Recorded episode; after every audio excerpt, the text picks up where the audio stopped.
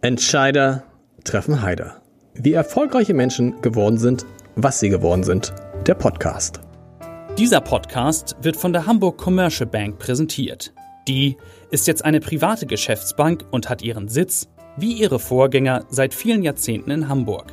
Die Hamburg Commercial Bank ist spezialisiert auf mittelgroße Unternehmenskunden. Viele davon kommen aus den Bereichen Immobilien, erneuerbare Energien oder aus der maritimen Wirtschaft. Wenn es um komplexe Themen rund um klassische Bankdienstleistungen, um Projektfinanzierung oder Kapitalmarktprodukte geht, ist die Hamburg Commercial Bank eine sehr gute Adresse. Und jetzt viel Spaß bei Entscheider treffen Heider. Herzlich willkommen, mein Name ist Lars Heider und ich habe heute Tja, ich habe heute Fitness-Figgy zu Gast, wenn ich das so sagen darf. Den Typ mit der kurzen blauen Hose und dem verrückten Stirnband aus dem Fit for Fun Video, was, glaube ich, wir alle kennen von der Werbeagentur Jung von Matt. Und äh, ja, man muss sagen, vor drei Jahren, als das Video aufgenommen wurde, sein, dein frivoler Tanzstil war umstritten. Glaube ich auch in der ganzen Branche. Aber es hat dir nicht geschadet, denn Fitness-Figgy ist heute drei Jahre, wie gesagt, nach der Ausstrahlung dieses Videos nach wie vor die Nummer eins, ich würde sogar fast sagen, die absolute Nummer eins bei Jungformat. Fitnessfiggy heißt natürlich in Wahrheit Peter Figge und ich freue mich sehr, dass du heute hier bist, CEO von Jungformat. Bevor wir richtig einsteigen, du musst mir erzählen, was ist, vor allem den Zuhörern erzählen, was ist mit diesem Video, man kann es sich im Internet angucken, was hat es mit diesem Video auf sich? Alle Vorstände von Jungformat außer Rand und Band. Mm. Ja, also ich freue mich erstmal, dass ich hier sein darf und äh, auf die nächste äh, spannende Stunde. Ähm, die Tradition dahinter ist tatsächlich auch eine alte Jungformat-Tradition. Jungformat hat äh, viele Rituale, viele Traditionen. Dazu gehört auch unsere sogenannte Bad Taste Party. Die machen wir alle fünf Jahre. Und ah, nur alle fünf Jahre? Alle fünf Jahre gibt es eine Bad Taste Party, also ein großes Jubiläum. Und äh, bei der letzten sind wir tatsächlich mit allen ähm, Vorstandskollegen ähm, als Fitnesstruppe im ja, schlechten Outfit der 80er Jahre aufgetreten. Das war das Einladungsvideo für die Party. Ah, okay. Wurde also an die Gäste verschickt, aber ähm, außerdem geriet es dann wie so viele Dinge auch ins Netz. Und deswegen kann man es da sehen und äh, dort habe ich tatsächlich in der Tat eine blonde Perücke auf. Ja, und das war, und ihr wart, ihr wart, aber herrlich enthemmt. Also wenn man würde, wenn man gesagt hätte, das sind irgendwie die Chefs von Jungformat, ohne das gehört ja bei unserer Branche durchaus auch ein bisschen dazu, ne, dass man ähm, auch mal aus sich rausgeht und gehen mag. Und wir hatten extrem viel Spaß bei den Aufnahmen. Das kann man auch sagen. Man kann sich angucken. Und einer, Jean äh, Remy von Matt, muss man sagen, auch, ich weiß nicht, wie alt er damals war, aber unfassbar austrainiert, oder? Da war ich extrem neidisch. Ja, also war das seine Idee? Er wollte eigentlich nur einmal zeigen. Äh das wurde ihm unterstellt, dass das das Ziel sei, war es aber glaube ich nicht, sondern das war einfach ein schönes Thema. Ähm, aber in der Tat, äh, Jeremy ist äh, fit und hat sein eigenes äh, Fitnessprogramm. Jeden Tag 15 Minuten macht er, die macht er auch sehr konsequent. 15 Minuten ist nicht viel. Nee, aber dafür jeden Tag. Aber das sieht man dafür auch, ja. Wir wollen natürlich auch über die Gründer reden, aber vor allen Dingen über, äh, über dich. Du bist CEO und Teilhaber von Jungformat, wobei ich jetzt lange gesucht habe und nicht gefunden habe, wie viele Teile von Jungformat hast du eigentlich? Ich bin ähm, der größte Aktionär und ansonsten sprechen wir über. Ach so. Ähm, die Verteilung der Anteile sprechen wir nicht. Andere Anteile, also sind, sind die Anteil, anderen Anteilshaber, äh, sprecht ihr über die? Sind das die Partner? Das sind die Partner, ja. Wir sind, ähm, ich bin seit 2010 ja an Bord und auf der Reise von einer gründergeführten zu einer partnergeführten Agentur, von einer deutschen Werbeagentur zu einer europäischen Agenturgruppe, Kreativagentur, die mal aus Deutschland kam sozusagen. Und ähm, in der Tat, es sind, ich bin der sozusagen der erste einer nächsten Generation, die besteht aber aus 15 Partnern. Ähm, und insofern sind wir tatsächlich einige, die inzwischen Anteile am Unternehmen haben. Dieser Satz, der erste aus einer, aus einer neuen Generation, fand ich toll. Genauso wie ich spektakulär fand, wie ihr zusammengekommen seid. Und das musst du noch mal ein bisschen erklären, also wie du mit äh, Holger Jung und Jean-Remy Format zusammengekommen seid. Denn 2010 war es tatsächlich so, die beiden haben sich nicht nur gefragt, ob du ins Unternehmen kommen willst, sondern die beiden haben dir angeboten, ins Unternehmen zu kommen und gleich Vorstandschef zu werden. Obwohl die beiden Gründer Legenden, Werbelegenden ja noch im Vorstand waren. Wie war das damals? Wie seid ihr überhaupt, wie sind die überhaupt auf dich gekommen? Ähm, ich bin ja schon lange in Hamburg in der Agenturbranche unterwegs, ähm, habe inhaltlich, glaube ich, zwei Dinge gehabt, die damals für die beiden relevant waren. Das eine war die klare Überzeugung, dass sich jede Agentur ähm, sehr stark digitalisieren muss. Das ist so ähnlich wie bei euch. Mhm. Da ist ja keine Branche, die davon nicht betroffen wäre. Das zweite ist... 2010 hatten noch nicht so viele die, den klaren Blick darauf. Schon, ging. Ich glaube, die, die ganz wach bei Verstand waren, die okay. hatten auch damals mhm. schon einen klaren Blick, dass sich da einiges tun muss.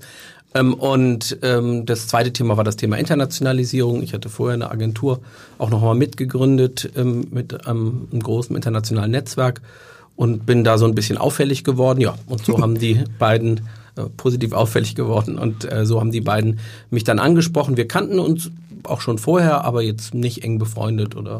Und dann haben die gesagt, also pass mal auf, wir suchen die Generation, die nach uns kommt. Und da bist du der Erste. Die beiden hatten wie immer ähm, sehr klare und einfache Entscheidungen ähm, und hatten sich das gut überlegt und hatten vor allen Dingen mal die klare Entscheidung getroffen, dass sie gesagt haben, wir wollen, dass dies ein unabhängiges Unternehmen bleibt. Wir sind ja ein Hamburger Traditionsunternehmen, kann man sagen, werden ja. demnächst ähm, ja, fast 30, wir gehen an die 30 Jahre, 2021 werden wir 30. Wenn ich das anderen äh, erläutere, sage ich immer, das ist so wie wenn man als Räder 200 Jahre im genau. Hafen ist.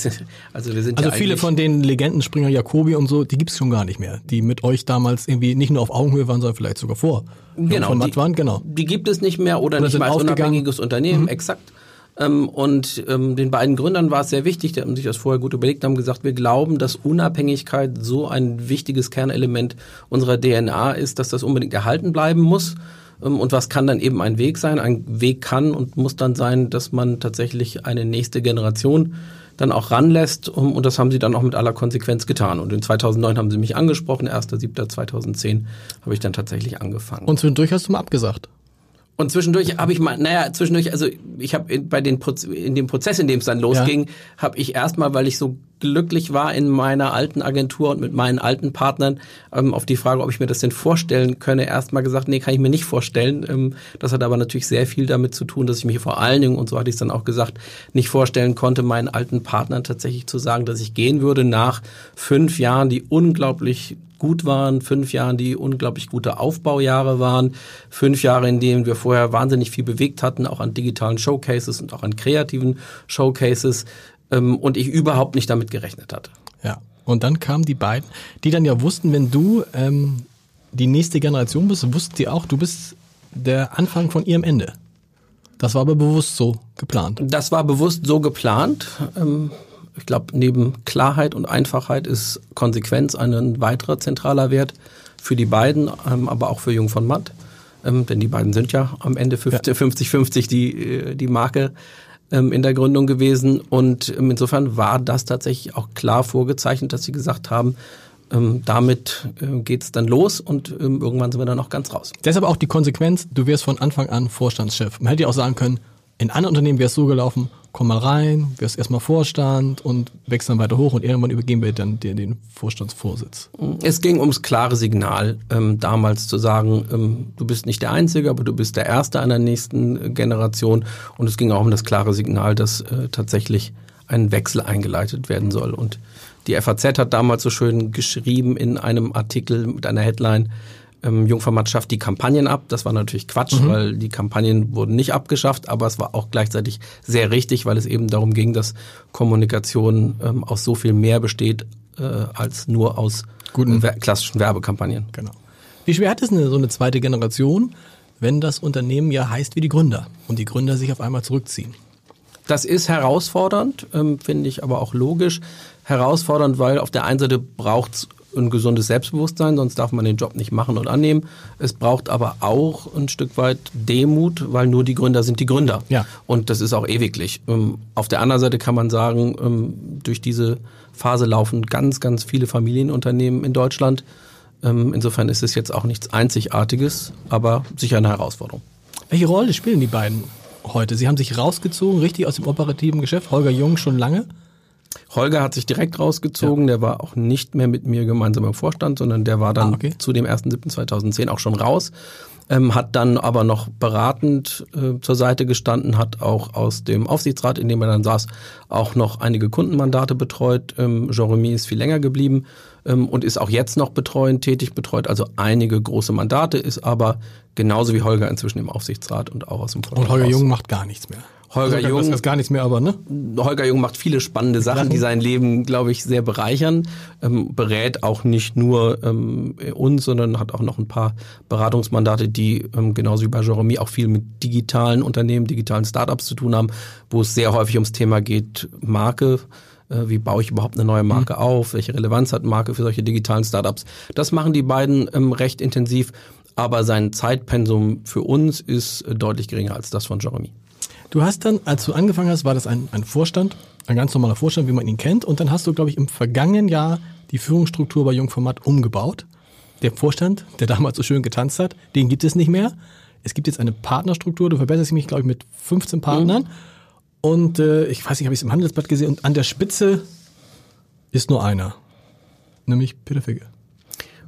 Oder, ist, oder du, du, siehst wahrscheinlich eher als Primus inter pares. Ne? Ich sehe es als Primus inter pares. Genau. Ähm, und wir sind am Ende, hatte ich eben schon gesagt, ähm, eben nicht mehr eine deutsche Werbeagentur, sondern wir sind eine Agenturgruppe mit 18 Einzelagenturen. Mhm. Es ist sehr wichtig, dass die Menschen, die ihre Agenturen führen, die auch sehr frei und selbstständig führen. Bei uns reicht das von Markenberatung, Brand Identity über ähm, Kampagnen, große globale Kampagnen, die wir hier herstellen für ähm, viele große Marken, ähm, bis hin zu Webentwicklung, Plattformen, aber auch ähm, zum Beispiel Sport, ein wichtiges mhm. Thema. Und die Partner und Geschäftsführer führen diese Agenturen selbstständig. Und dann gibt es oben drüber noch ein Gefäß, eine AG, und in der genau. bin ich formal tatsächlich Vorstand. Was ja manche sich wünschen würden, die in so einer AG sind, weil manche sind natürlich auch genervt, dass dann darüber so eine riesige, noch eine riesige Holding ist. Ich stelle es mir trotzdem aber schwierig vor, die, mit diesen Leuten zusammenzukommen, weil wenn man einen Vorstand hätte, würde man sich wahrscheinlich einmal die Woche treffen, ne, den ganzen Tag zu irgendeinem Jurfix und Leute einladen. Wie machst du es mit den 15 Partnern? Jede Woche treffen geht nicht. Ähm, wir sehen uns äh, tatsächlich mit den Chefs einmal im Monat mhm. ähm, und ähm, kümmern uns um die Fragen, die eine Agentur alleine eben nicht entscheiden kann. Okay. Also das sind äh, Themen wie zum Beispiel, was können wir da tun, um guten Nachwuchs zu bekommen. Das sind Themen wie Neugeschäft, das sind eben die übergreifenden Themen. Gut. Kurzer Break. Ich schicke ja immer allen, ähm, die so Gast sind in meinem Podcast, ähm, einen Fragebogen vorab mit ein paar Fragen. Und die werden sehr unterschiedlich beantwortet. Dein Fragebogen hat mich wirklich äh, in vielen Punkten mit, also mitgenommen und wo ich viele ähm, Gemeinsamkeiten entdeckt habe. Und vor allen Dingen hast du vielleicht den bisher schönsten Satz geschrieben. Ernst du, welcher Satz es ist? Den allerletzten. Den allerletzten, genau. Es geht, es geht, du kannst ihn gleich nochmal sagen. Also, äh, ich frage immer, was würdest du, wenn du nur einen Ratschlag geben würdest? Menschen. Wie ist dieser Ratschlag? Kriegst du ihn noch zusammen, den Satz? Ja, klar. Äh, den Ratschlag oder den allerletzten den Satz? Allerletzten Satz der, der, allerletzte, Satz. der aller, allerletzte Satz war tatsächlich, man kann nicht alleine mit vielen, vielen Freunden auf einem Bauernhof in der Großstadt wohnen. Und das ist so ein Satz, da habe ich mein ganzes Leben gefunden. Ich weiß nicht, ob ich ihn richtig verstanden habe. Erklären. Aber ich sage nochmal, man kann nicht alleine mit vielen, vielen Freunden auf einem Bauernhof in, einer, in der Großstadt wohnen. Heißt was? Das heißt, dass man am Ende eben nicht alles haben kann, dass man genau. nicht die Dinge haben kann, die zum Teil einfach nicht zusammen, zusammengehen.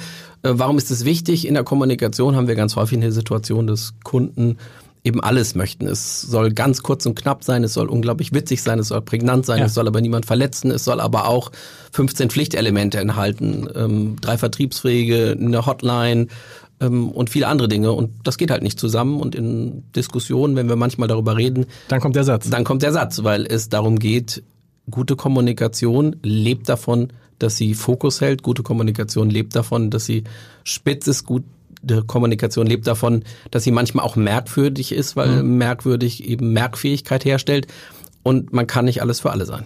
Gilt das auch fürs Leben? Ich habe mich so wieder gefunden, weil natürlich immer bei mir so dieses Punkt kommt, man lebt in der Großstadt und wünscht sich, eigentlich ist das Leben auf dem Land doch viel schöner.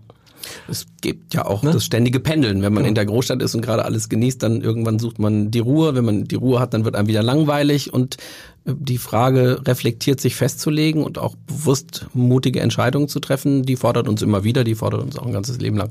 Und äh, trotzdem bleibt dieser Widerspruch, den man in sich auflösen muss oder den man nie auflösen kann? Also diese Frage allein sein und bei Freunden sein. Du schreibst auch irgendwie in dem, in dem, in dem, ähm, in dem Fragebogen, dass das, was dir am meisten gegen Stress hilft, ist allein zu sein. Ähm, ja, ich glaube, man hat ja immer Dinge, die sozusagen Yin-Yang-mäßig zusammenhängen. Mhm. Und wenn man einen Job hat wie ich, in dem man mit extrem vielen, auch extrem spannenden Menschen zusammen sein darf, aber eben auch intensiv zusammen ist und viel spricht, dann ist das ähm, Wichtigste manchmal, dass man ganz für sich sein kann und dann eben auch wirklich das Alleine sein ähm, genießt und laufen geht oder spazieren geht oder. Aber allein sein und was tun dabei, nicht nur einfach allein sein.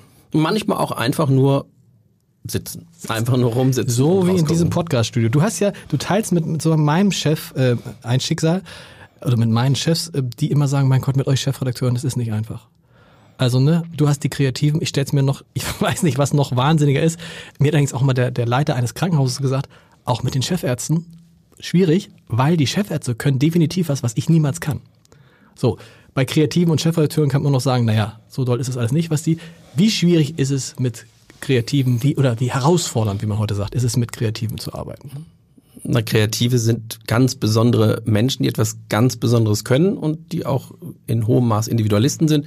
Äh, wir hatten eine ganze Zeit lang einen Kreativen, der ähm, hat zur Einstellungsbedingung gemacht, dass er Holz hacken darf äh, zur Entspannung. Ähm, Im Büro? Ist, Im Büro, das ist sicherlich äh, kein, kein ganz gewöhnlicher Wunsch. Und durfte er? Er dürfte, ja. Ähm, so. Wie habt ihr ihn dann so, so, so einen Baum hingestellt? Und dann dürfte er auch darauf rumhacken. ähm, wichtig war nur, dass er niemand anderen verletzt. Ja. Ähm, aber insofern Menschen sind sehr verschieden. Und äh, klar, das ist eine große Herausforderung, aber ich finde, ob wir jetzt über Chefärzte oder Redakteure oder ob wir über Kreative reden, das ist eine Vielzahl von ähm, Menschen, die eben ganz, ganz spezifische Talente haben. Es ist die Kunst, diese Talente äh, zusammenzubringen, in starken Teams zusammenzubringen ähm, und diesen Menschen auch Freiräume zu geben, damit sie ihre Talente entfalten können. Und ich glaube, das ist im Zweifelsfalle das eine oder andere Mal in einem Krankenhaus auch nicht anders. Aber wie selbstbewusst muss man sein, wenn man in ein Gespräch geht? Ihr wolltet den unbedingt haben, den Kreativen? Mhm. Und dann sagt er, pass auf, ich komme, aber ich muss hier Holz hacken dürfen.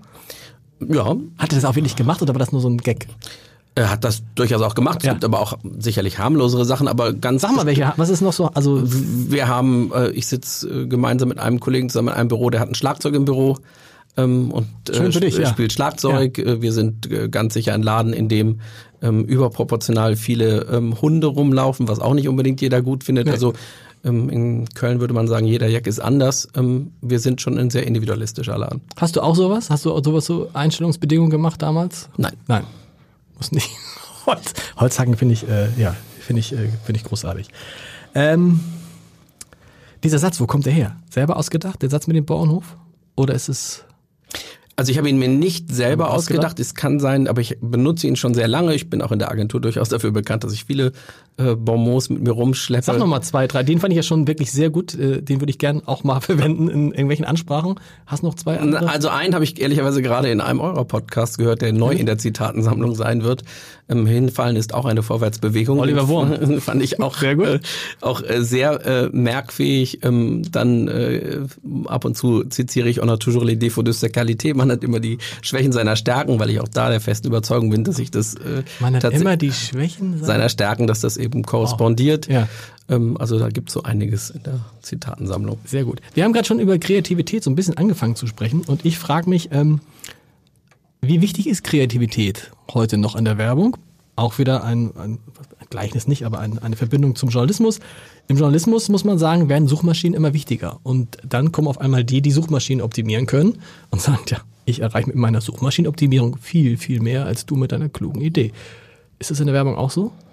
Ähm, die Diskussion ist definitiv da, ähm, ist auch übrigens eine der Diskussionen, die mich ähm, am meisten nervt, wenn es darum geht, ah. ob Kreativität oder Technologie gewinnen, weil ich das für Nonsens halte und auch der festen Überzeugung bin, wenn man drüber nachdenkt, dann merkt man sehr schnell, so dass Technologie extrem viel ermöglicht, auch inspiriert. Aber wenn wir alle am Ende mit den gleichen Technologien arbeiten, wenn wir alle die gleichen Performance-Marketing-Tools einsetzen, wenn wir alle mit den gleichen Softwarelösungen wie in unserer Branche Adobe Experience Manager arbeiten, wenn wir alle die gleichen Segmentierungen nutzen, dann sind wir wieder bei der Frage, ähm, und wo ist denn eigentlich die Idee? Insofern, Kreativität ist erstens was Ewigliches. Ähm, Kreativität ist das, was durch Zusammensetzen von bekannten Elementen auf eine neuartige Weise immer wieder was Neues schafft. Mhm. Ähm, und auch ganz viele der Dinge, die wir technologisch nutzen, die sind entstanden, weil unglaublich kreative Menschen tatsächlich äh, ganz tolle Ideen hatten ähm, und sich eine Menge Sachen ausgedacht haben. Ähm, und insofern, ähm, also auf gar keinen Fall ein Gegensatz ähm, und eine Ressource, die auch immer knapper wird. Insofern, mm, ich glaube, also die Zukunft, was das angeht, sieht gut aus. Das ist, das ist ein guter Punkt. Das ist ein guter Punkt, weil wenn alle dieselben technologischen Voraussetzungen haben, was macht dann den Unterschied? Das ist dann äh, spricht dann für euch. Du sagst Kreativität, was ewigliches. Das stimmt bei Geiz ist geil oder so. Oder dieses, wie heißt nochmal das mit dem, da geht schon los mit ewigen Mein Haus, dein Haus mein Haus, mein Haus, mein Boot ähm, genau. ist der Spruch. Genau. Geiz ähm, ist geil. 3, 3, 2, 1 ist meins, genau. Geiz ist geil, wer hat's erfunden? Ähm, also in der Tat, vor meiner Zeit muss man auch ganz deutlich ähm, sagen und auch in der Vor-Internet-Zeit, ähm, Jungformat als Agentur hat es geschaffen, geschafft, äh, Dinge wirklich zu prägen, die den Alltags Sprachgebrauch eingegangen sind. Das Stimmt. ist natürlich nicht der, der, der erste Zweck, aber es ist schon spannend, wenn man sieht, dass eine Agentur, wenn die Kreativen einer Agentur ein solches Gespür für einen Zeitgeist haben, dass sie Dinge schaffen, die diesen Zeitgeist ansprechen, wenn sie in der Lage sind, das dann auch noch in einen einzigen Satz, in wenige Worte ganz prägnant zu formulieren. Und wenn diese Worte dann in Talkshows oder ähnlichem immer wieder ja. genutzt werden als Analogie, ist schon was Besonderes, sind wir stolz drauf und das wird auch ähm, sicherlich ewig äh, so weitergehen. Wobei kann auch mal nach hinten gehen. Ne? Kai Diekmann hat mal erzählt, der ehemalige Chefredakteur der Bildzeitung, alle haben ihn gelobt für die Zahl Wir sind Papst. Die Ausgabe der Bildzeitung von dem Tag war eine der schlecht verkauften in dem, in dem Jahr. Also es muss nicht Wann, wann erkennt man? Erkennst du sofort, wenn einer so einen Satz sagt, boah, das ist es? Ähm, manchmal ja, manchmal nein. Das ist, glaube ich, die Antwort. Man liegt auch manchmal furchtbar daneben.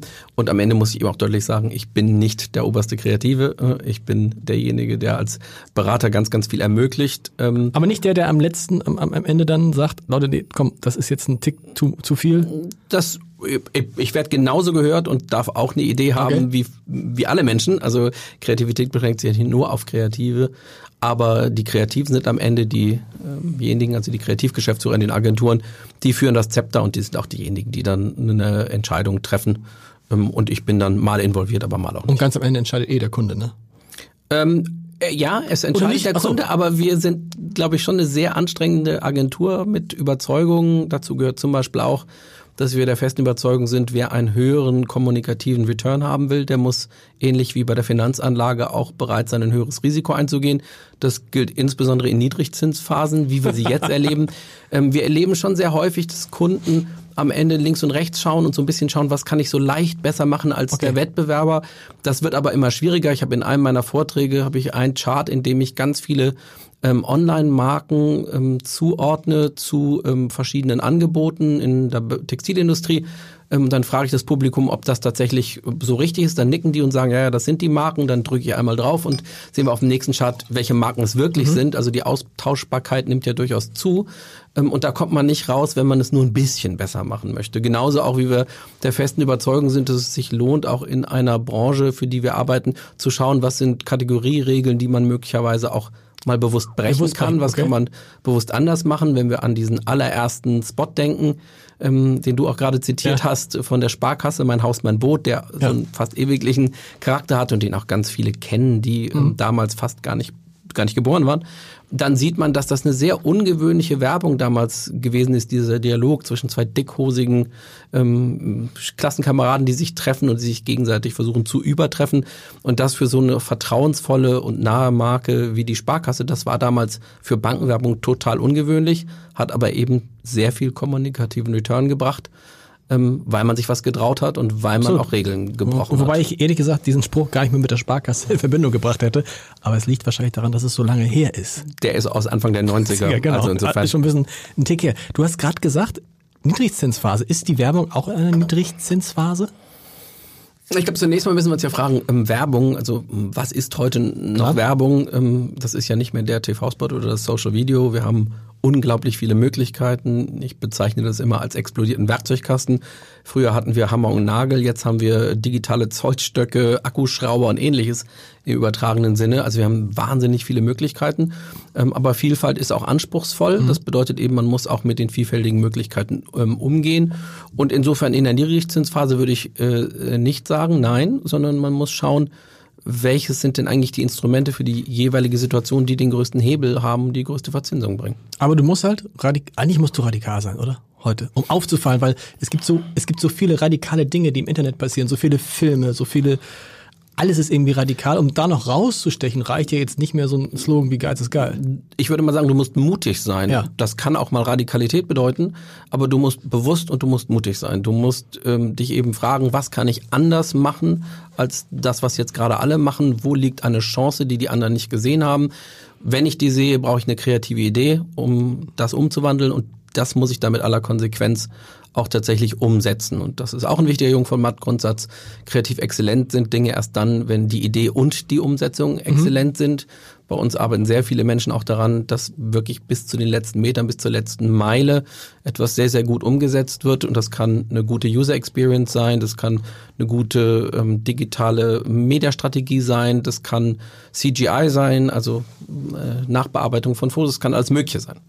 Ist es schwieriger, heute radikaler und mutiger zu sein als vor zehn Jahren, weil es ja vor zehn Jahren einfach, da war so ein, oder Anfang der 90er war sowas für die Sparkasse schon mutig. Heute gibt es dann irgendwie Sparkassenspots mit irgendwelchen volltätowierten, nackten Männern.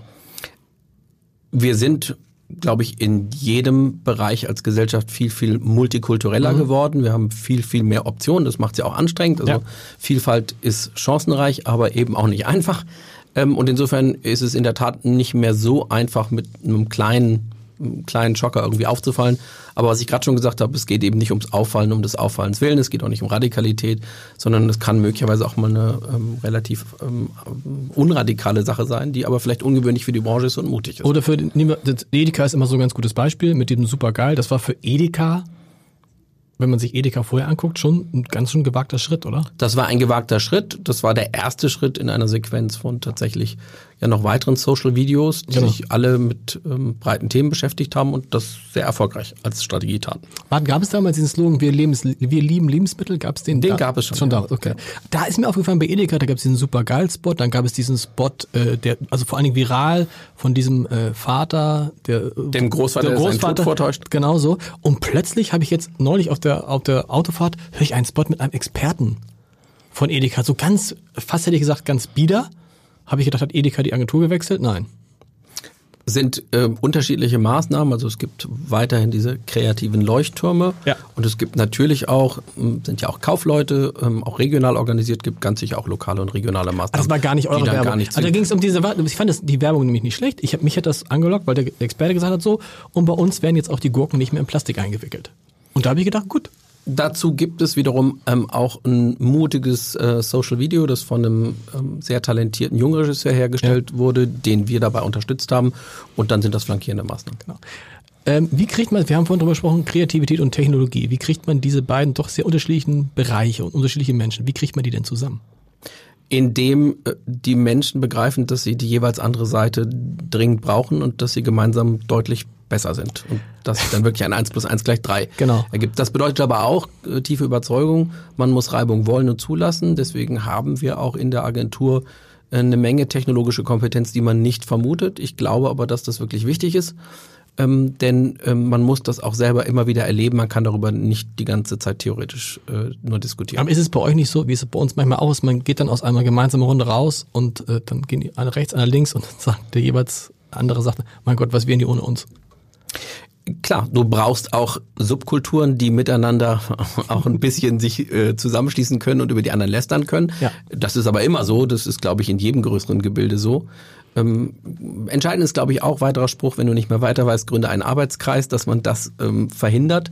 Es also können, macht ihr nicht. Es können nicht ständig alle miteinander sitzen, sondern genau. Äh, wir gründen dann gerne, also gründen gerne mal Arbeit so Gruppen. Ja, ja. aber du brauchst am, du, aber du brauchst durchaus eben doch ein gutes Projektmanagement und du musst dich fragen, welche Leute müssen zu welchem Zeitpunkt zusammensitzen, okay. weil es können ja nicht nur, weil wir jetzt ähm, ich sag mal, 20 äh, Kommunikationskanäle bedienen, die ganze Zeit von vorne bis hinten, von Strategie über Idee, Konzeption bis hin zur User Experience, die ganze Zeit miteinander dort sitzen und das alle miteinander machen. Was ich immer so, was in der Diskussion so interessant finde, ist, die, die Techies können ja immer sagen, wir können das, das, das, das, das.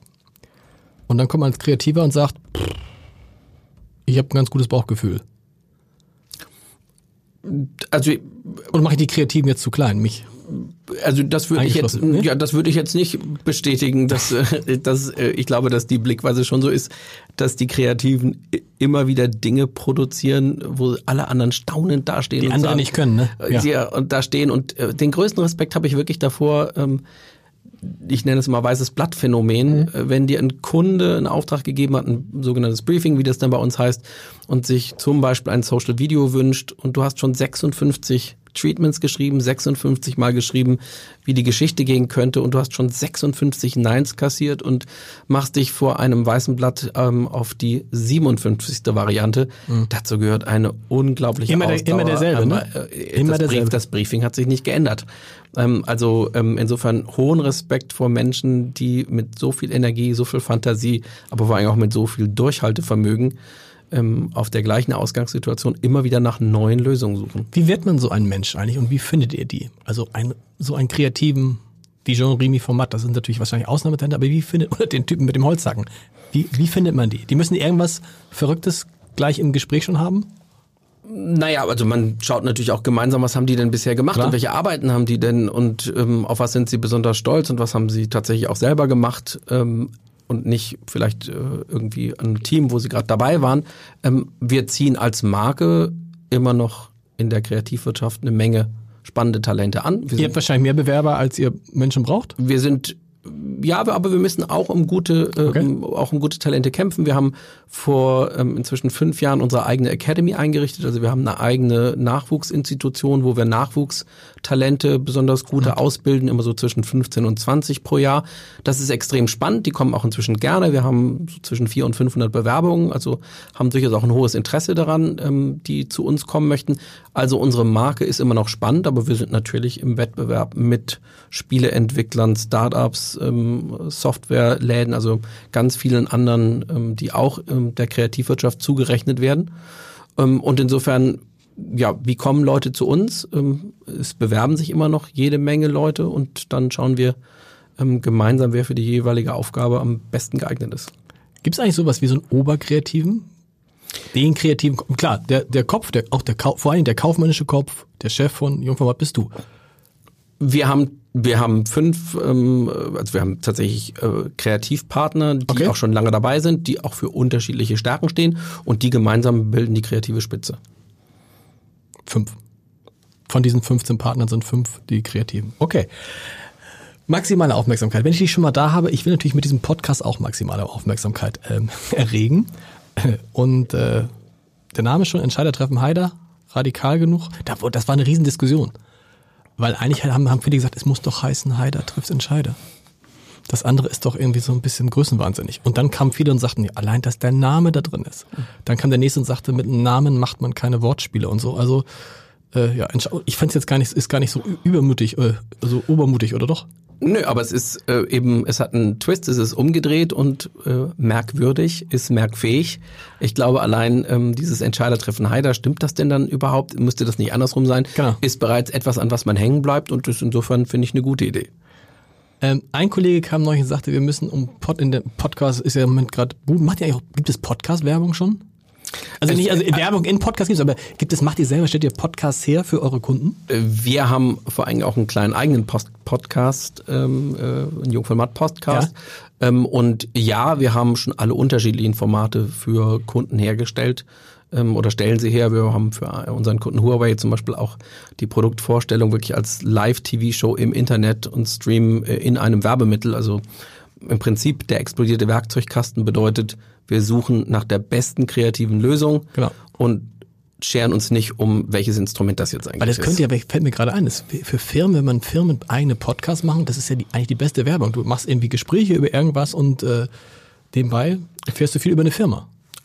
Kann gut funktionieren. Ähm, immer, es geht nicht um ein Patentrezept, kommt genau. auf die Branche an, kommt auf die Aufgabe an, kommt auch an, wen du ansprechen willst. Ähm, das ist genauso, wenn wir wenn jemand äh, mit mir über Werbung redet, immer noch über TV-Werbung und sagt, Mensch, ähm, was ist denn jetzt gute TV-Werbung? Auch da muss man sagen, kommt ganz drauf an, wenn McDonalds ja. wirbt und sie bewerben promotional einen Burger, den sie genau zwei Wochen lang verkaufen, ähm, dann ist das Ziel, dass die Menschen möglichst am nächsten Tag äh, in die McDonalds-Filialen gehen und so einen Burger, Burger kaufen. Das ist was ganz anderes, als wenn wir jetzt ein Automobil bewerben, was vielleicht in einem halben Jahr überhaupt erst käuflich erwerbbar ist. McDonalds hat diesen Big Vegan TS. Den habe ich, glaube ich, im Fernsehen gesehen. Habe ich gestern zum ersten Mal probiert. Hast du schon mal gegrillt? Nee. Bist ich ich habe ähm, doch, ich habe äh, tatsächlich schon äh, den Vegan ausprobiert. Genau. Vegan sagt man, okay, okay ja. Genau, äh, der, ähm, Wie schmeckt? Äh, ich fand, also ich, so, ich fand den jetzt einfach zu groß. Ähm, so, ich bin Und das Fleisch, also das, das ist ja kein Fleisch, das schmeckt irgendwie so Also ich fand das vegetarische Ding vorher besser, aber äh, kein ganz anderes Thema. Sehnst du dich manchmal nach der alten Zeit, wo, was du wahrscheinlich nicht, ne, wo man klar sagen muss, also wir machen ein bisschen TV, wir machen ein bisschen Print, ein bisschen Radio aus? Nee, ich bin ein extrem neugieriger Mensch und deswegen habe ich mich extrem früh auch mit allen digitalen Themen auseinandergesetzt. Ich komme nicht von der Techie-Seite, nicht von der Nerd-Seite, sondern von der Seite, was da kommunikativ möglich sein wird. Und das ging Anfang der 2000er ging das ja schon los und ich war fasziniert von den Möglichkeiten. Ja. Bis heute? Bis heute. Also man, es, es macht der Riesenspaß, aber es ist für euch natürlich auch aufwendiger, oder? Ich kann mir vorstellen, dass heute so eine, du kannst eben nicht mehr sagen, wir brauchen jetzt einen guten TV-Spot, dann läuft das, sondern du musst alle Kanäle bedienen, du musst bei Social Media einmal gucken, was ist da eigentlich gerade die Plattform, die funktioniert, für welche Zielgruppe funktioniert die. Ist, ist es eigentlich heute teurer, Werbung zu machen als äh, in den späten 90er, 80er Jahren? Es ist aufwendiger und äh, ich glaube, die aktuelle größte Herausforderung ist, sich eben jeweils festzulegen, was man macht und mhm. vor allen Dingen auch, was man ähm, nicht macht. Also in der ganzen Diskussion über Content Marketing habe ich im, im, letzten Jahr mit einem Kunden mal eine strategische Diskussion geführt, wo wir gesagt haben, bevor wir überhaupt über mehr Content reden, machen wir jetzt erstmal eine Decontenting-Strategie und schauen, welche Contents wir loswerden, weil wir alle eben an, Content heißt ja auf Deutsch nichts anderes als Inhalt, an, an zu viel Inhalten ersticken. Also ja. insofern die Kunst auszuwählen, sich zu fokussieren, zu sagen, das machen wir jetzt, weil uns weil wir das und das Ziel haben, das ist eine der, der wichtigsten Herausforderungen. Und die Dinge müssen ja irgendwie auch auf den verschiedenen Plattformen, in den verschiedenen Welten dann am Ende auch irgendwie wieder zusammenpassen, oder? Die müssen wieder zusammenpassen und ich muss mich auch verabschieden von der Idee, dass ich als Marke das alles bis zum letzten alles kontrollieren kann. Ich muss damit leben, dass ich Leitplanken setze und dass ich zum Beispiel auch viel User-Generated Content habe. Also Menschen, die sich mit meiner Marke auseinandersetzen, auch selber Dinge posten, vielleicht auch auf meinen eigenen Kanälen, Plattformen posten und dass ich eben nicht mehr äh, die Botschaft äh, komplett unter meiner Kontrolle habe. Und, was, ja? und was wir aber natürlich sehen, ist, wir sehen, dass wir da, wo wir früher für TV, Radio, ähm, Anzeigen ähm, produziert haben und dann noch Plakate, da stellen wir heute für sogenannte globale Masterkampagnen bis zu 170 unterschiedliche Assets her, wie das oh. dann heißt. Da ist dann wirklich alles dabei. Da ist ein Social Video dabei, da ist ein Gewinnspiel dabei, da ist eine Kooperation mit ähm, einer der großen Plattformen möglich, möglicherweise dabei. Wir haben neulich auch mal für einen Kunden ähm, mit Tinder eine Kooperation gehabt. Ähm, also mit Tinder? Mit Tinder, ja. Und, und Edeka. Äh, nein. und, Wir leben nicht nur Lebensmittel, ja. Und ähm, ja, und, okay, äh, ja. und das gehört eben alles zu einer, es heißt immer noch Kampagne, aber das gehört alles zu einer Kampagne dazu. Aber euer Aufwand ist deutlich größer geworden, ne? Der Aufwand ist deutlich größer. Schlägt sich das auch in den Budgets nieder? Das, ähm, das äh, schlägt sich in Budgetverschiebungen nieder, das schlägt ja. sich zum Teil auch in größeren Budgets äh, nieder. Gleichzeitig ist aber natürlich, weil die Budgets insgesamt nicht steigen, der Kostendruck hoch. Und dann sind wir beim Thema ähm, effizientes Projektmanagement. Genau ähm, unser Business ist inzwischen sehr projektorientiert und Kunden achten und müssen auch darauf achten, dass sie ihre Budgets im Griff behalten. Wobei ihr, äh, verbessert mich, aber so zu den Agenturen gehört, die sehr lang, langwierige, sagt man das, langjährige Kundenbeziehungen habt. Also Sparkasse seit den 90er Jahren, glaube ich, im BMW auch schon sehr, sehr lange. Sixt sind Sixt, wir auch schon genau. ewig. Ähm, und Sixt haben das Gefühl immer, Wahnsinn, die Ideen, es ist, die Strategie hat sich doch gar nicht geändert. Es ist einfach immer was aufgreifen, was aktuell ist, dazu einen guten, äh, guten Spruch machen, fertig. Ja, es ist ähm, eine sehr klare Markenführung, ja. ähm, die mit was viel zitiert wird, alle drucken es ab, äh, viral ja für Six. Früher gab es das ja nicht. Für, für, für Six ist diese ganze virale Verbreitung doch ein Traum, oder? Absolut. Also was man sieht, ist, dass der gesamte Prozess, der früher vielleicht zu einer mutigen Anzeige geführt ja. hat und der eine gute Woche gedauert hat mit hin und her und Fax schicken genau. und freigeben, der dauert heute tatsächlich äh, vielleicht nur acht Stunden. Ja. Und gleichzeitig ist die Botschaft aber natürlich, sobald sie abgefeuert ist, ist sie raus, dann genau. läuft sie vielleicht noch zwei Tage und dann Weg. hat sich das auch erledigt. Also das ist ein schönes Beispiel, wo man sehen kann, wie sich unsere Welt äh, Also diese Ewig, dieser Ewigkeitsanspruch von Werbung ist verschwindet dann. Dann doch. Ja, denn Ewigkeitsanspruch, die der Ewigkeitsanspruch, der gilt für die starke kreative Idee, der ja. gilt nicht für ähm, das einzelne Werbemittel und ähm, wir sind sehr beziehungsfähig. Also hinter der schillernden Marke steckt tatsächlich eine hohe Beziehungsfähigkeit, auf die wir auch stolz sind. Was heißt, also beziehungsfähig heißt, ähm, naja, beziehungsfähig trotz ist, aller Radikalität. beziehungsfähig heißt äh, gemeinsam Marathon laufen ähm, und das ist wie in einer guten Ehe. Man muss sich dann immer auch bemühen, auch wechselseitig bemühen, dass äh, das frisch bleibt und dass einem neue Ideen kommen. Und es ist das eine, eben mal eine gute Idee zu haben oder mal eine gute Kampagne. Es ist das andere, über einen so langen Zeitraum mit so viel Veränderungen und so viel unterschiedlichen Instrumenten Und so vielen unterschiedlichen Leuten vor allen und so Dingen, viel ne? unterschiedlichen Leuten ähm, tatsächlich so lange so gut zusammenzuarbeiten und dann auch im 28. Jahr äh, der Geschichte immer noch wieder erfolgreich zu sein. Wahnsinn. Ähm, wie risikofreudig sind denn diese großen Marken? Ihr sagt, ihr fordert hier raus, ihr sagt, ihr müsst Risiko gehen, damit ihr eine Verzinsung bekommt. Ne? Und wenn ihr eine hohe Verzinsung wollt, müsst ihr ein hohes Risiko gehen. Wie ist es bei so alten großen Marken, Sparkasse, BMW, Edeka, Sixt Ich glaube, und bei allen anderen? also ich glaube, die Arbeiten der letzten 18 Monate, die haben gezeigt, dass der Mut absolut da Ja. ist ähm, und dass auch ähm, gerade im Top-Management viele Menschen sehen, dass äh, auch intern ihre Mitarbeiter sich freuen über klare, kreative Signale, die auch eine Unternehmensstrategie zum Beispiel auch dokumentieren. Wir haben für den Kunden Bosch ähm, unter dem ähm, Stichwort Like a Bosch haben wir ein Musikvideo gedreht. Das ist der Beginn sozusagen einer Be Veränderungsbewegung, die Bosch gehen möchte, zu einer deutlich softwareorientierteren und internetorientierteren Company, die das Thema Internet of Things, was bringen uns eigentlich alle die mit dem Internet verbundenen Geräte, die dann unter Smart Home laufen, illustrieren soll. Wir haben das sehr anfassbar gemacht für den Kunden. Wir haben aus einer Welt, in der man normalerweise immer nur den Globus in Blau sieht und dann ein Gitternetz, haben wir eine anfassbare Geschichte gemacht, mit einer extrem guten Musik hinterlegt.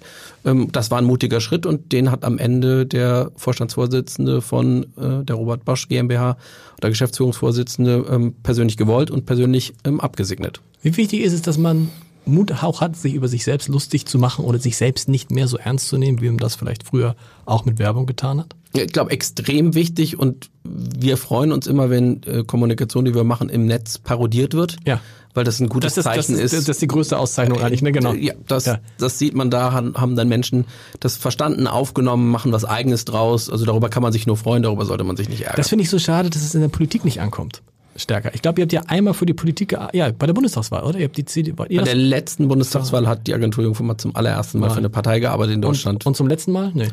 Ähm, das weiß ich nicht. Ähm, es ist aber definitiv eine Ausnahme gewesen. Ich weiß, der Slogan, es gab da verschiedene, ihr habt verschiedene Slogans entwickelt und am Ende gab es dann nicht den ganz mutigen Slogan bei äh, Angela Merkel. Ne? Das, wie war der Slogan? Das Land, das für ein, Land, in dem wir gut und gerne leben. Und das gab es auch als ganz kurzen Hashtag. Ich selber habe aber ähm, für den Kunden nicht gearbeitet. Okay, Insofern. kannst du. Aber wie, wie, wie wichtig ist, wäre es auch da, dass die Politik irgendwann mal begreift, dass sie sich nicht ganz so ernst nimmt, weil sie dann die Leute vielleicht schneller erreicht. Es gibt diesen alten, das ist gar kein alten Spruch, sondern das ist eine, eine wissenschaftliche Erkenntnis, dass Inhalte umso besser funktionieren, je mehr sie mit Emotionen verknüpft sind. Und das irgendwie passiert bei so einem Spruch nicht, aber auch sonst in der Politik vielleicht zu wenig. Naja, auf der einen Seite geht es um sehr ernsthafte Dinge. Das sehen wir auch gerade an allen Diskussionen rund um das Thema Klima. Ähm, Ja. Und die brauchen auch ernsthafte Lösungen. Auf der anderen Seite hast du vollkommen recht. Es geht natürlich auch darum, wie vermittle ich das. Und ich glaube, das Allerwichtigste ist, dass äh, wir uns wirklich als Gesamtgesellschaft Gedanken darüber machen, wie transportieren wir diese Botschaften auch an jüngere Generationen, wie schief das gehen kann. Haben wir jetzt ein paar Mal alle miteinander erlebt. Ähm, da haben die klassischen Parteien zum Teil nicht gut ausgesehen, Genau. weil sie äh, unsouverän reagiert haben. Und weil sie nicht mutig genug waren? Ja, und, und, und einfach dann auch nicht authentisch. Also Ja. ich hm, kann mir dann nicht, ich habe es gerade gestern in einer in einer Comedy-Sendung gesehen, also Haare färben ähm, und stimmt, ähnliches, ja. so, das, das reicht dann halt irgendwie nicht. Und, äh, Das fand ich so schlimm bei diesem Rezo-Video, Rezo, Rezo, Rezo, Rezo, dass da keinem eine Antwort eingefallen Das war eigentlich das Allerschlimmste, dass keinem eine clevere Antwort eingefallen ist und das dann alles so, färbe ich mir auch die Haare. Das kann es ja nicht sein. Nee. Insofern, wenn ich sowas mache, dann muss es glaubwürdig sein. Und um glaubwürdig zu sein, muss ich dann das schon auch wirklich. Äh, Um- Und man sieht ja, was Fridays for Future zum Beispiel, was die für tolle Slogans raushauen. Ne? Also die, die Dinosaurier dachten auch, sie sterben nicht aus. So. So ein Slogan kannst du auch als Grüne oder SPD oder ja, wir bleiben unzufrieden ist ist euer Motto. Es ist, finde so schlimm, wir bleiben unzufrieden. Na, wir bleiben unzufrieden. Alle, außer alle fünf Jahre. Äh, Wir bleiben unzufrieden ist, ist einer von sieben Leitsätzen, Okay. äh, die wir haben. Ähm, es ist also nicht der einzige, auch wenn das Auch nicht der zentrale? auch, auch wenn das sehr bekanntest ist. Ich sage immer, wenn ich die sogenannte Einnordung mache, das ist die Einführungsveranstaltung für unsere jungen Mitarbeiter, die neu zu uns kommen, die die einsteigen. Ähm, und ich sage dann immer, äh, der Satz heißt nicht wir sind unzufrieden, äh, sondern wir bleiben unzufrieden. Ja. Der Satz heißt auch nicht Jeremy ist unzufrieden und der Satz heißt auch nicht wir haben schlechte Laune oder so, ja. sondern der heißt am Ende eigentlich nur nach dem Spiel ist vor dem Spiel und als Haltung ruhen wir uns nicht aus auf dem Erfolg, den wir im letzten Monat, im letzten Jahr hatten, sondern es muss halt einfach immer, immer, immer weitergehen. Ähm, insofern ist es nämlich die Haltungsfrage. Ähm, die beiden ersten Leitsätze heißen aber, wir lieben Ideen und wir glauben an die Kraft von Kommunikation. Okay. Und da stand auch noch nie, wir lieben Werbung und wir glauben an die Kraft von TV-Spots. Ja. Ähm, auch nicht in Vor-Internet-Zeiten. Also insofern, es geht schon um alle sieben Leitsätze. Jetzt haben wir schon drei. Sag die anderen vier noch schnell. Kennst du sie? Kriegst du sie hin? Ähm, ja. Wir lieben Ideen, wir glauben an die Kraft von äh, Kommunikation. Wir beraten unabhängig. Wir sind kritischer mit uns selbst als mit ähm, anderen. Okay. Ähm, das, ähm, und, und wir, wir bleiben unzufrieden. unzufrieden. Wir bleiben unzufrieden, ja. Aber es das heißt, die Stimmung ist trotzdem so, dass man auch mal, man feiert dann auch mal große Ideen, aber dann kommt der Chef und sagt, Leute, nächsten Tag. Nö, da kommt nicht der Chef, sondern das ist eigentlich das Tolle an der Agentur, dass das wirklich äh, die Haltung von dem gesamten Laden ist und ähm, es man sich absolut, äh, also wir feiern gerne, das gehört auch zu dieser Branche, ja. ist auch was, was ich an der Branche extrem schätze, dass so viele unterschiedliche Menschen, so viele unterschiedliche kreative Menschen, so unterschiedliche Generationen, Nationalitäten, Hautfarben eben wirklich miteinander auch viel Spaß haben. Aber wenn es dann um die Sache geht, dann wird auch sehr, sehr ernsthaft gearbeitet und die Jagd nach der nächsten guten, neuen, kreativen Lösungen, die beginnt dann eben sofort, wenn die alte abgeschlossen ist. Wobei täuscht mein Eindruck, dass diese Phase der coolen Werber, die in komplett weißen ähm, äh, Büros sind und alle total hip, dass die so ein bisschen auch vorbei ist? Äh, die ist, glaube ich, vorbei, aber das war Jungformat auch nie. Nee, als Jungformat die, nicht, als klar. die Agentur ja. gegründet wurde, ist sie bewusst ins Karo-Viertel gezogen. Ja. Das war damals ja äh, 1991 ein hochproblematisches Viertel. Ähm, von Gentrifizierung sprach noch niemand. Wir sind im Viertel auch sehr verbunden. Dann kam Jungformat. Und, ähm, genau. und ja, aber wir sind im Viertel sehr verbunden. Ähm, also meine Lieblingsaktion ist immer an Ostern ähm, verteilen, ähm, der verteilt der Chef mit dem Hausmeister und einem weiteren Kollegen im Osterhasenkostüm ähm, Ostereier. Auch dazu gibt es viele Fotos. okay. Und äh, der letzte, tatsächlich der, der letzte Akt ist immer, dass wir in die Kita gehen, die neben ähm, uns ist. Und wenn man dann tatsächlich erlebt, ähm, wie die Kinder auf einen reagieren und wenn man dann erlebt, wie eine, eine Betreuerin sagt, äh, dieser Lind-Osterhase ist wahrscheinlich das teuerste, was dieses Kind bisher in seinem Leben jemals wow, bekommen okay. hat. Dann hat man auch ganz schnell ganz schön viel Demut ähm, und äh, denkt doch auch intensiv über viele Dinge nach. Gehört das auch so ein bisschen dazu? Ähm, das versuche ich als Chef ja auch immer, mich erstens nicht so wichtig zu nehmen und zweitens auch wirklich Sachen zu machen, wo alle sagen, das meint ihr jetzt nicht ernst. Mich beruhigt es, dass du das auch tust. Ja, also das ist, glaube ich, also über sich selbst lachen können ist das wichtig. Sowieso, klar. Äh, zugänglich sein ja. ist wichtig. Manchmal auch eben Dinge tun, die unerwartet ja. sind. Ähm, auch mal ein Osterhasenkostüm anziehen. Absolut. Wir kommen noch mal zum, wir müssen noch mal zum Frage, äh, zum Fragebogen kommen, weil ich da ja so viele. Nee, stopp, bevor.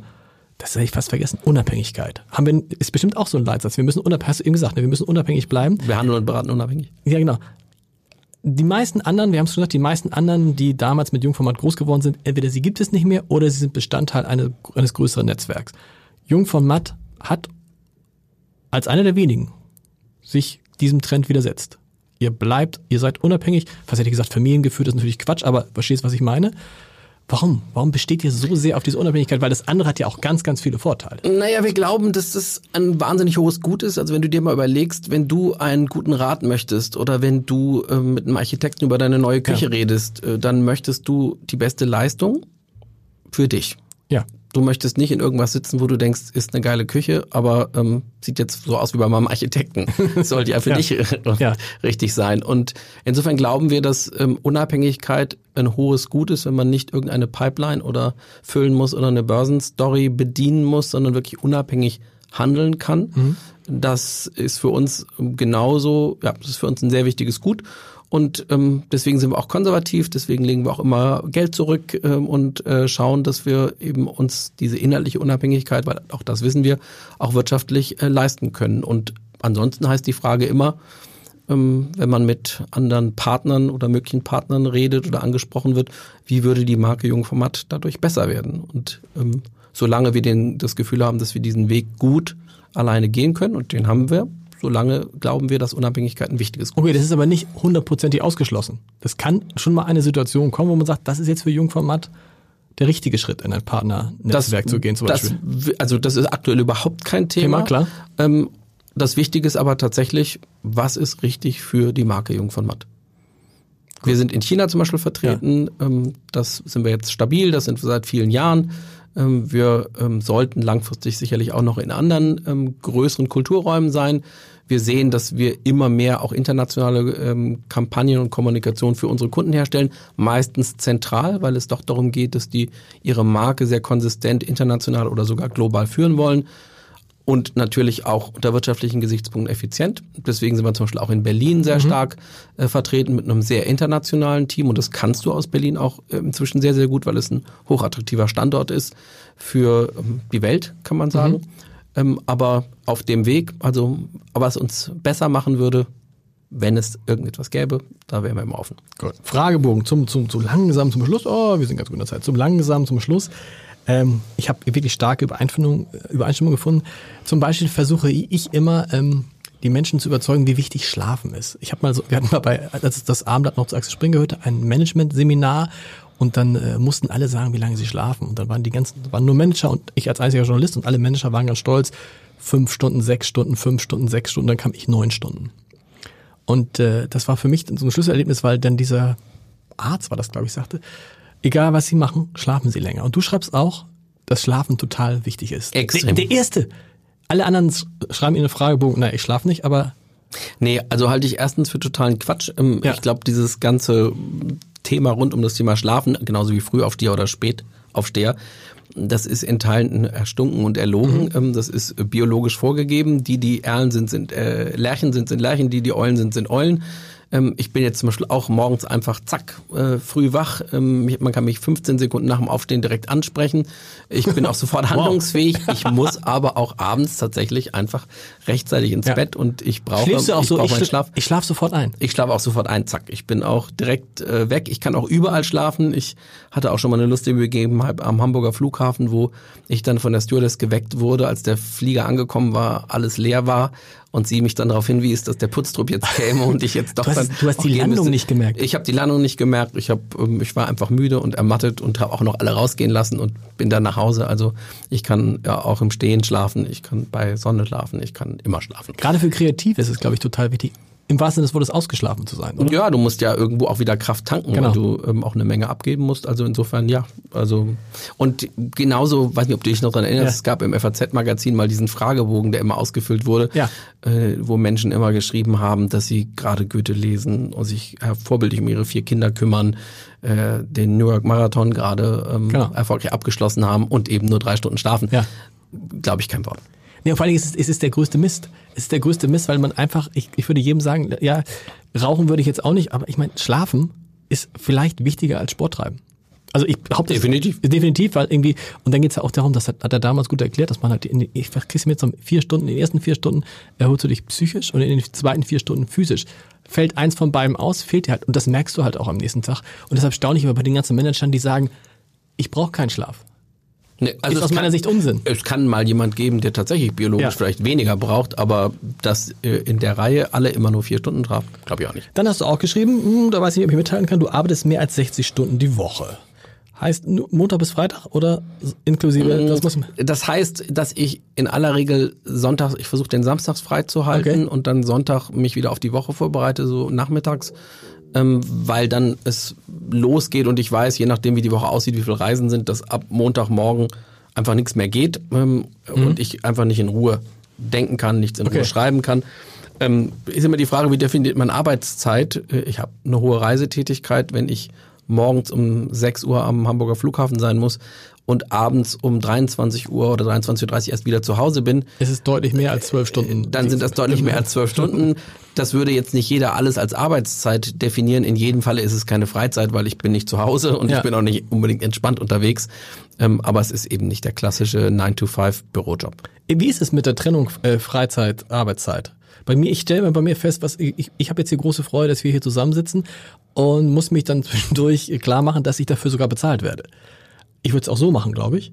Ähm, bei dir geht es auch so zusammen, dass man, dass diese Trennung zwischen Arbeit und Freude, zwischen also ich glaube, ich glaube, das sind zwei Themen. Erstens, ähm, ich finde das wichtig, gerade wenn der Job sehr viel Spaß macht, dass man trotzdem eine Trennung zwischen ähm, Freizeit und Beruf findet. Guter Punkt. Und auch wirklich Aber- darauf aber- achtet, aber dass schwer? man, also das ist manchmal schwer. Ja. Ähm, und auf der anderen Seite ist es, glaube ich, wirklich ein großes Privileg, wenn man einen Beruf hat, den man extrem gerne macht. Ich glaube, auch nur dann kann man ihn gesund durchhalten. Und das ist wahrscheinlich bei uns beiden gegeben. Insofern ist es Trotzdem, das, muss, das ist ein guter Punkt, weil ich manchmal auch so das Gefühl habe, ach, ich könnte jetzt noch weiterarbeiten und so. Und man muss sich tatsächlich manchmal zwingen und sagen, jetzt ist gut. ja muss man. Und man könnte jetzt diesen Abend noch den Termin machen und jeden Tag. Du bist in Hamburg, bist du gar nicht so viel auf diesen gesellschaftlichen Ereignissen unterwegs oder Nee. haust du vorher immer Nee, nee, nee, nee, bin ich Polnischer da, Abgang. äh, nee, bin ich, nee, Polnischer bin, Abgang von einem Fitnessvideo auch, äh, nee, bin ich tatsächlich äh, nicht oder wenig, ähm, aber das hängt natürlich auch damit zusammen, dass es viele Veranstaltungen, Kundenveranstaltungen, auch Veranstaltungen in anderen Städten gibt. Ja. Unsere Kunden sind ja nicht alle in Hamburg, sondern die sind in München, die sind in Seoul, die sind in Peking, die sind äh, sonst wo. Und da finde ich, muss man dann auch eine klare Grenze ziehen. Manchmal denke ich, Mensch, da solltest du doch jetzt eigentlich hingehen. Ähm, aber am Ende ist dann der Spaziergang mit dem Hund oder das dann doch einfach mal allein auf der Terrasse sitzen oder das, was mit der Familie machen, ähm, einfach klar wichtiger. Okay, mir ist es nur aufgefallen, weil viele, die in diesem Podcast sind, habe ich neulich äh, gedacht, bei Christian Völkers und Sven Odia von Engel und Völkers, die habe ich in Hamburg eigentlich auf so gesellschaftlichen Ereignissen auch noch nie gesehen. Und da gibt es so einige, die sagen, nö, meine ich. Ja, also es ist keine kategorische Entscheidung, sondern es ist getrieben von, wie kann ich mit meiner Zeit sinnvoll umgehen? Und ähm, da fällt halt das eine oder andere dann einfach hinten über. Ja, aller, aller, aller, allerletzte Frage. Du hast in dem Fragebogen auch geschrieben, dass ähm, dir starke Teams ganz wichtig sind. Das gilt, glaube ich, für jeden Chef. Oder nicht? Nö, glaube ich, glaub Also, ich nicht. bist- Gilt nicht für jeden Chef, du hast recht. Was rede ich eigentlich? genau. Nee, also das glaube ich, das würde ich Ja. nicht unterschreiben, dass das für jeden Chef gilt. Es gibt ganz unterschiedliche Führungsstile und die haben auch alle ihre Vor- und Nachteile. Ja. Ähm, ich glaube allerdings, dass jetzt in unserem speziellen Fall, wo wir inzwischen so viele Kommunikationskanäle bedienen müssen, wo wir so wahnsinnig viele unterschiedliche Möglichkeiten haben, wo wir einen hohen Einfluss von Daten und Technologie haben, der dazugekommen ist, dass das wirklich nur mit einer Vielzahl von unterschiedlichen Kompetenzen geht und auch nur mit interdisziplinären Teams geht. Insofern ist für uns Teamarbeit, außer dass das jetzt auch gerade recht angesagt ist und wir auch über anderes Führungsverhalten generell auch alle sprechen. Flache Hierarchien. Flache Hierarchien, aber ich glaube, man kann äh, die Komplexität der Herausforderung wirklich nur noch bewerkstelligen, indem man, die habe ich glaube ich auch im, im Fragebogen geschrieben, äh, indem man die Entscheidungen wirklich auch möglichst dahin gibt, wo sie so nah wie möglich an Ja. der Herausforderung oder an den Problemen sind. Denn es wäre ja absurd, äh, wenn oben einer sitzt, der irgendwie sagt, jo, also frag mich irgendwas und ich weiß immer die richtige Lösung. Das ist ja Bullshit. Wie schafft man es aber, wenn man starke Teams macht, gleichzeitig auch ein starker Chef zu sein, ohne zu stark zu sein und dann diesen Teamcharakter wieder zu gefährden? Indem man ähm, sehr klar ist, welche Entscheidungen wo fallen, indem die Spielregeln klar sind. Okay. Und sich auch raus und, sagt, und sich dann auch dran hält. Also Okay. wenn man sagt, das ist jetzt wirklich ans Team delegiert und das Team entscheidet das, dann muss das das Team auch entscheiden dürfen. Und manchmal ist auch umgekehrt so, dass es dann heißt, nee, wir möchten aber, dass du das entscheidest. Oder manchmal sage ich auch, nee, ähm, das, da, da ähm, wird, werdet ihr gehört, aber ich treffe die Entscheidung. Ähm, es gibt so schön äh, diese, dieses Bild des, der sieben Stufen des Jahres von einem ja, ich sage jetzt ja, weil Ja. sonst hörst du nicht auf zu reden, Ja. bis hin zu einem, ja, ich habe total verstanden, was du willst, ich teile deine Einschätzung und ich werde alles geben, dass wir das auch umgesetzt kriegen. Da muss man sich auch als Chef immer sehr äh, bewusst sein, welches Ja man denn da gerade gekriegt hat. Und die Spielregeln müssen klar sein. Kriegst du das immer mit, welches Jahr? Ja. Also häufig, aber immer, weiß ich nicht. Und was du auch so möchtest, so wie ich, du, sag, du sagst, du bist ein sehr, ein Mensch, der sehr nach Konsens strebt. Bei mir ist es so dieses ein tiefes Harmoniebedürfnis. Und das ist natürlich das, woran man scheitert, wenn man CEO ist, oder? Also das ist zumindest immer eine Herausforderung und da sind wir wieder bei dem, dass Schwächen und Stärken korrespondieren. Ähm, starke Teams bedingen eben auch eine starke Kultur, Respekt vor dem anderen, die Fähigkeit, äh, also Kooperationskompetenz und das ist nicht nur kulturell, sondern das ist auch, dass man wirklich weiß, wie man gut und effektiv zusammenarbeitet. Ähm, Und gleichzeitig kann es aber natürlich nicht so sein, dass immer alle einer Meinung sind. Und Klar. insofern ist das immer äh, ein ambivalentes Verhältnis und ein gutes Spannungsverhältnis. Und ab und zu braucht es eben auch wirklich mal eine klare Ja-Nein-Entscheidung oder auch eine klare Richtung. Und in anderen Fällen ist es extrem wichtig, dass tatsächlich auch alle mitziehen. Ähm, Ich glaube, in der BWL-Literatur heißt es immer äh, Kohäsion und Lokomotionsfunktion. Ich muss Hey. auf der einen Seite Ja. ziehen, wenn ich mich noch so richtig erinnere an die, an die, an die BWL-Bücher. Ähm, ich muss auf der einen Seite ziehen ähm, und ich muss auf der anderen Seite zusammenhalten. Und es nützt, nichts, wenn ich mit der Lok irgendwie äh, den Zug verloren habe und weiter nach vorne äh, rase. Und es nützt aber auch nichts, wenn alle schön zusammenstehen und sich nichts mehr bewegt. Ist die dritte Generation schon im Unternehmen? Die dritte Generation ist definitiv im Unternehmen, okay. ähm, im Sinne von, dass wir ähm, nicht nur wenige, sondern wirklich einige äh, hochtalentierte Frauen und Männer und hoffentlich in Zukunft auch immer mehr Frauen okay. ähm, haben. Immer noch ein Problem die, in der die Werbung? richtig was kommen. Äh, nicht in der nicht in der Menge grundsätzlich. Also wir haben tatsächlich als ähm, Anteil von Frauen im Gesamtunternehmen liegen wir immer besser als alle anderen Branchen. Okay. Frauen in Führungspositionen, da ähm, haben wir zu wenige. Wir haben äh, durchaus profilierte Frauen in der Führung. Dafür muss man aber definitiv ähm, noch mehr tun, wollen wir auch noch mehr tun. Ähm, und ein so spannender Beruf, der verdient auch, dass auch in der Führung sich noch mehr Vielfalt äh, tatsächlich das abbildet. Das heißt, eines Tages wirst du eine Frau oder einen Mann zur Seite nehmen, so wie es mit dir wurde, und gesagt, du bist die dritte, du bist der erste der dritten Generation. Hier ist der Vorstandsvorsitz. Wir haben dann vielleicht nochmal ein ganz anderes Führungskonstrukt. Okay. Also ich glaube, ähm, auch da always better. Oder wir sprechen immer bei uns auch vom Betriebssystem. Wir fragen uns alle zwölf Monate, ist das, wie wir arbeiten eigentlich richtig so? Ja. Ähm, gibt es noch bessere Arbeitsweisen, Organisationsformen, Führungsprinzipien? Äh, und so muss das ja auch weitergehen. Also ich glaube, mit äh, starren Sätzen, so wird das jetzt und für alle Ewigkeit sein. Auf der Seite Führung funktioniert das nicht. Ähm, also spannend zu sehen ähm, in fünf oder in zehn Jahren, wie Führung dann bei Jungformat aufgestellt sein wird. Weißt du schon bei, bei äh, äh, Holger Jung und Jean-René Format, weil die waren relativ jung.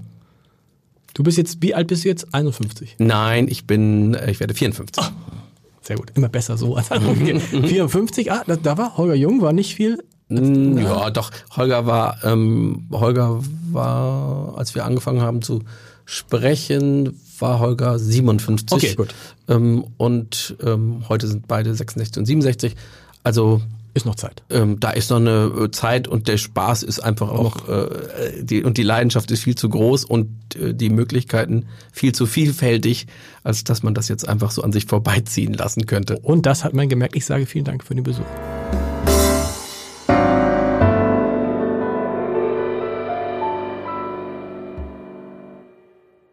Weitere Podcasts vom Hamburger Abendblatt finden Sie auf abendblatt.de slash podcast.